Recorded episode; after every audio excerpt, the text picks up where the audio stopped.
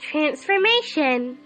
If we have ever hurt others by what we say, we need to work on saying more words of kindness. Words that are encouraging, comforting, and inspiring.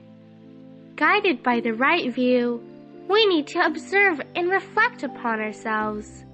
Noticing our tendency of belittling others, we immediately remind ourselves that it is not right. When we are about to say hurtful words, we ought to control ourselves and say words of encouragement and praise. Try to praise others with sincerity instead of empty and perfunctory words.